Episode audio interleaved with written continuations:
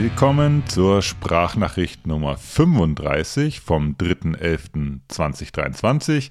Die Sprachnachricht ist die deutschsprachige Audiozusammenfassung des Das Z-Letters und der Das Z-Letter ist mein wöchentlicher Laufblog-Newsletter. Ich bin Chris aka Das Z und ich schreibe in erster Linie über das Laufen, aber nicht nur.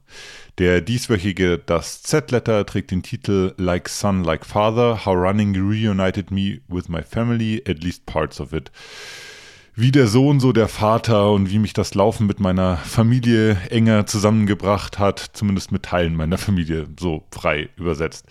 Äh, der, das Zettel beginnt aber erstmal mit einer äh, Danksagung und zwar an alle, die mein äh, Buch vorbestellt haben. Das ist ja am Mittwoch, äh, sind die Vorbestellungen gestartet für Run 100, für mein Buch über meine Erlebnisse beim Western States und auch hier in der Sprachnachricht an alle, die von euch vielleicht ähm, dieses Buch vorbestellt haben. Wirklich von ganzem Herzen danke dafür. Das waren sehr viele Vorbestellungen. Ich habe mich da total drüber gefreut. War vorher auch so ein bisschen aufgeregt, weil ich äh, tatsächlich keine Ahnung Ahnung hatte, wie groß das Interesse jetzt an einem, an einem, ja, an einem Printbuch letztendlich auch ist. Äh, ist übrigens auch interessanter Neben, äh, ähm, Nebenfact.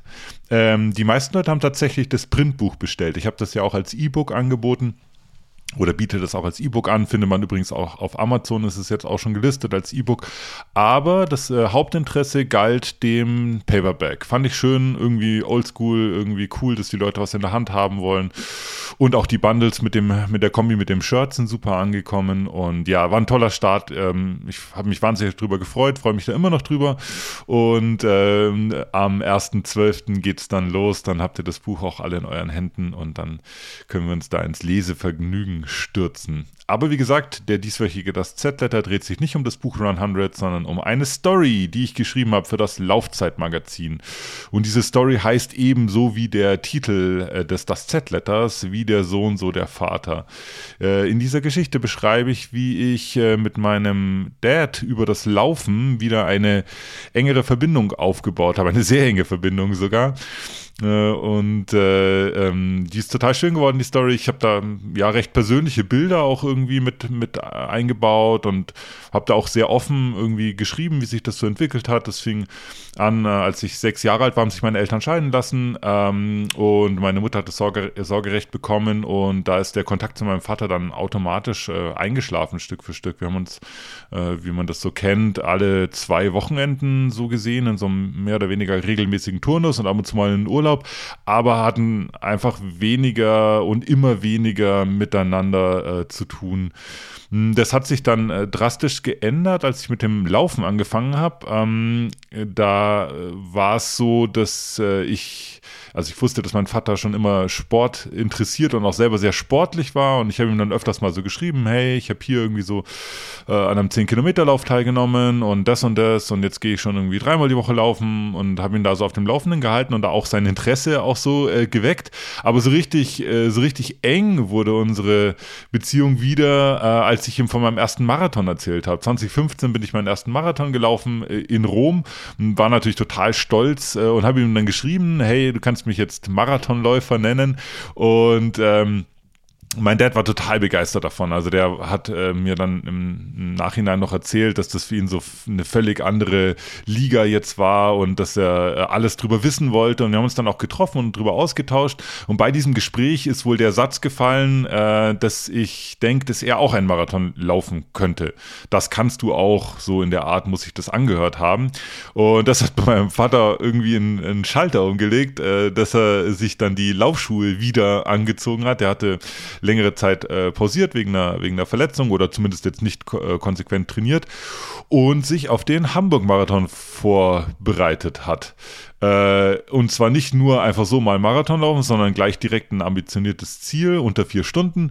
Und äh, das hat er dann auch stringent gemacht. Über ein Jahr hat er das äh, mit großem Eifer verfolgt. Und dann standen wir beide, ich als sein Pacer und er als äh, Sub-4-Läufer, standen wir da an der Startlinie und sind gemeinsam diesen Hamburg-Marathon gelaufen. Und das war ein total schönes, super intensives Erlebnis. Hat auch geklappt. Am Ende sind wir fast noch davon gelaufen in dem Marathon sind da mit 3,58 über die, über die Ziellinie gekommen, lagen uns mit Tränen in den Augen, in den, in den Armen und haben irgendwie so ein, ja, so ein neues Kapitel unserer, unserer Beziehung ähm, ein, eingeleitet.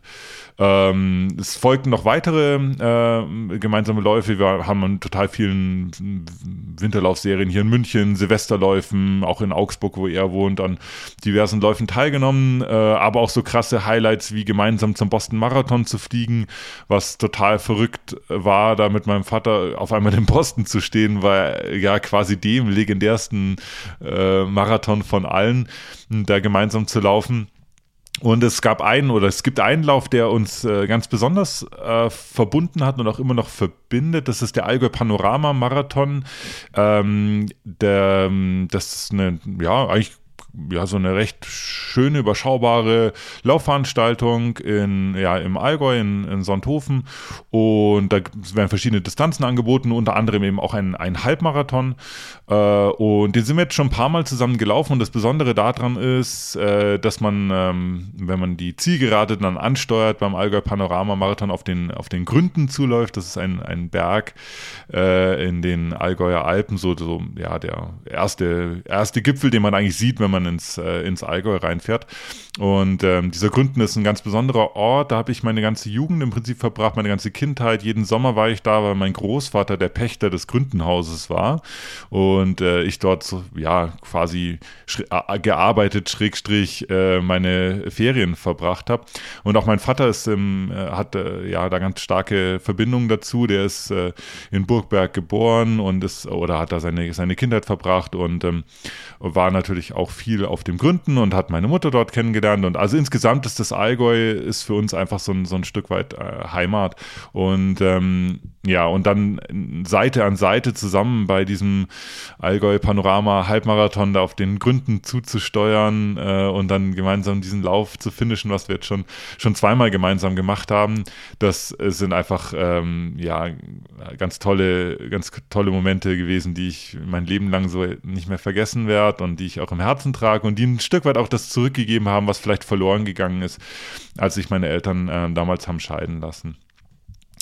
Ja, wenn ihr Bock habt, lest euch die Story durch. Wie gesagt, heißt äh, Wie der Sohn, so der Vater, ist in der aktuellen Laufzeit Nummer 6 äh, erhältlich. Äh, könnt ihr am Kiosk kaufen, könnt ihr aber auch digital kaufen. Ähm, ja, ist eine sehr persönliche, aber irgendwie recht schöne Story geworden. Ich freue mich, dass ich das hm, da schreiben durfte und ja, genau. Ich freue mich dann auch, wenn ihr es gelesen habt, wenn ihr mir Feedback gibt, wie ihr das so fandet und äh, ob das vielleicht euch an eure eigene Familiengeschichte irgendwie erinnert oder auch gar nicht oder wie auch immer. Wie gesagt, Feedback äh, zu der Story ähm, wäre total cool, freue ich mich, freue ich mich sehr drüber. In der berühmten, berühmt-berüchtigten Rubrik Everything Not Running beantworte ich äh, heute die Frage, warum ich die Frage, was meine Lieblingsband ist, seit mehr als 30 Jahren mit Bad Religion beantworte. Äh, zugegebenermaßen, ich mache es mir da ziemlich leicht, äh, indem ich eigentlich äh, seit ja, über 30 Jahren die gleiche Antwort gebe. Ich nenne nämlich die erste Lieblingsband, die ich hatte, immer und immer wieder. Liegt daran, dass mich äh, Bad Religion trotz ihrer über 40 Jahre Existenz äh, nie, nie enttäuscht haben. Klar, da waren mal Alben dabei, die ich nicht so gut fand. Äh, manche habe ich auch nicht, auch nicht verstanden, warum man die überhaupt rausgebracht hat. So, aber generell hat es die Band immer wieder geschafft, sich sozusagen ja so, so neu zu entfachen, neu zu starten manchmal durch neue Mitglieder, die dazugekommen sind, manchmal aber auch einfach durch einen, ja, einen neuen, frischen Sound im gewohnten Gewand. Das ist auch jeder, der Bad Religion kennt, weiß, dass da nichts völlig Unerwartetes passiert. Äh, das ist halt einfach melodischer Punk auf sehr hohem Niveau. Und das ist aber vielleicht auch gerade der Grund, warum ich die immer noch als meine Lieblingsband bezeichne. Ähm, ja, das ist einfach erwartbar, erwartbar gut. Und äh, das ist keine Band, wo ich befürchten muss, dass die irgendwann mal ein Album veröffentlichen, wo ich sage, äh, völliger Quatsch, da kann ich überhaupt nicht mehr hinterstehen. Ich höre jetzt eine ganz andere Band, ich drehe jetzt da meinen Rücken, äh, sondern äh, ja, das war eigentlich über Jahrzehnte hinweg äh, eine sichere Bank. Das erste Album, was ich von Bad Religion gehört habe, war Generator. Das ist ein Album, das 1992 äh, erschienen ist. ich hatte gerade so mich ein bisschen von dem traditionellen britischen Punk, den ich bis dahin gehört gehört habe, abgewandt und äh, mich in Richtung amerikanische Westküste orientiert. Äh, zwei Jahre später, 1994, sollte der, der Sound, der aus dieser Region kam, auch total explodieren, als Offspring ihr Album Smash rausgebracht haben und Green Day Dookie. Es folgten noch äh, Dutzende weitere Alben, die alle Gold und Platin gegangen sind und den Sound weltweit eigentlich zu einem der größten Dinge, äh, ja, der berühmteste Sound oder erfolgreichste Musik Stil in der Mitte der 90er neben Grunge äh, gemacht haben. Und ja, Generator war so zwei Jahre vorher äh, dran. Und äh, was mich total begeistert hat an dem Album und auch am, an allen anderen Bad Religion Alben war, ähm, dass es eine Band gab, die es geschafft hat, äh, schnelle und aggressive Musik zu kombinieren mit unglaublich ähm, melodischen äh, Hooklines, also Refrains und dabei noch super, super, mega smarte soziopolitische Texte äh, zu haben. Diese Dreierkonstellation, die war mir bis dato überhaupt nicht bekannt, ist auch bis heute eigentlich ein ziemliches Alleinstellungsmerkmal. Es gibt echt nicht viele Bands, die das so ähnlich äh, kombinieren und ähnlich gut hinkriegen wie, wie Bad Religion. Und das hat mich total, total vom, vom Hocker gehauen. Das Gute an Bad Religion ist, wenn man irgendwann anfängt, die zu hören und die irgendwie lieb gewinnt und für sich entdeckt, dann hat man einen unglaublich großen Backkatalog der Band, in dem man eintauchen kann mit wahnsinnig wahnsinnig krass guten Alben, die man dann alle nachholen kann. Bei mir waren es äh, Alben wie Against the Grain, Suffer, No Control, aber auch äh, das Debüt How Could Hell Be Any Worse. Also alles wirkliche Meisterstücke des, äh, des melodischen Punks. Also man kann es gar nicht, gar nicht anders sagen. Also noch heute äh, wache ich manchmal nachts schweißgebadet auf und kann es kaum fassen, wie unfassbar gut Suffer und No Control beispielsweise sind.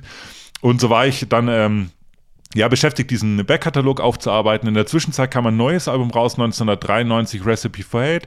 Ähm, leichte Veränderung im Sound, aber auch ein wahnsinnig cooles Album. Und äh, zu dieser Recipe for Hate Welttournee bin ich dann auch das erste Mal auf ein Bad Religion Konzert gegangen. Das war damals im Terminal One am alten Flughafen Riem. Mein Vater musste uns, mich und mein Bruder da noch, noch hinfahren. Wir hatten noch keine Führerscheine. Und äh, dieses Konzerterlebnis hat dann äh, sozusagen den, den äh, Deal besiegelt, dass Bad Religion meine, meine Lieblingsband werden wollten. Die haben irgendwie, ich glaube, 28 Lieder an dem Abend gespielt. Das ist bei Bad Religion auch machbar, weil die Songs echt kurz sind. Und äh, ich war völlig, völlig äh, begeistert und, äh, und weggeblasen von dieser krassen Live-Energie und also es war wirklich total, total cool, Bad Religion da ähm, ja, zu entdecken Mitte der 90er und dann auch live zu sehen. Ich war dann auch auf Dutzenden weiteren Konzerten. Ich habe für, für Jahre, für Jahrzehnte eigentlich keine Bad Religion Tour auch ausgelassen und wurde auch da nie enttäuscht kleine lustige Side-Story. Der Gitarrist, ich, man sagt dann der neue Gitarrist, Mike äh, Dimkich, der äh, ist gar nicht so neu. Der ist 2013 bei Bad Religion eingestiegen, also verhältnismäßig neu, aber halt auch schon über zehn Jahre dabei. Ähm, der ist äh, Ultraläufer. Also es ist total witzig, dass sich da so der Kreis so ein bisschen schließt. Ähm, und der äh, Biograf, also der, äh, der Autor, der die Autobiografie oder die Biografie von Bad Religion geschrieben hat, die den Titel Do What You Want trägt, sehr lesenswert. Der ist auch auf Substack äh, unterwegs, wo ich mein das Z-Letter auch veröffentliche.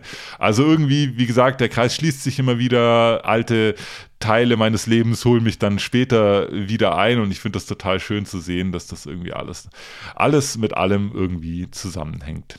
Ja, das war's für die Sprachnachricht die Woche. Vielen Dank fürs Zuhören. Vielen Dank, wie gesagt, nochmal für die vielen Bestellungen von äh, Run 100. Ich freue mich da sehr drüber und ähm, wenn nichts völlig Unerwartetes passiert, dann hören wir uns in genau einer Woche wieder zur nächsten Sprachnachricht und zum nächsten Das Z-Letter. Macht's gut, bis dann, ciao.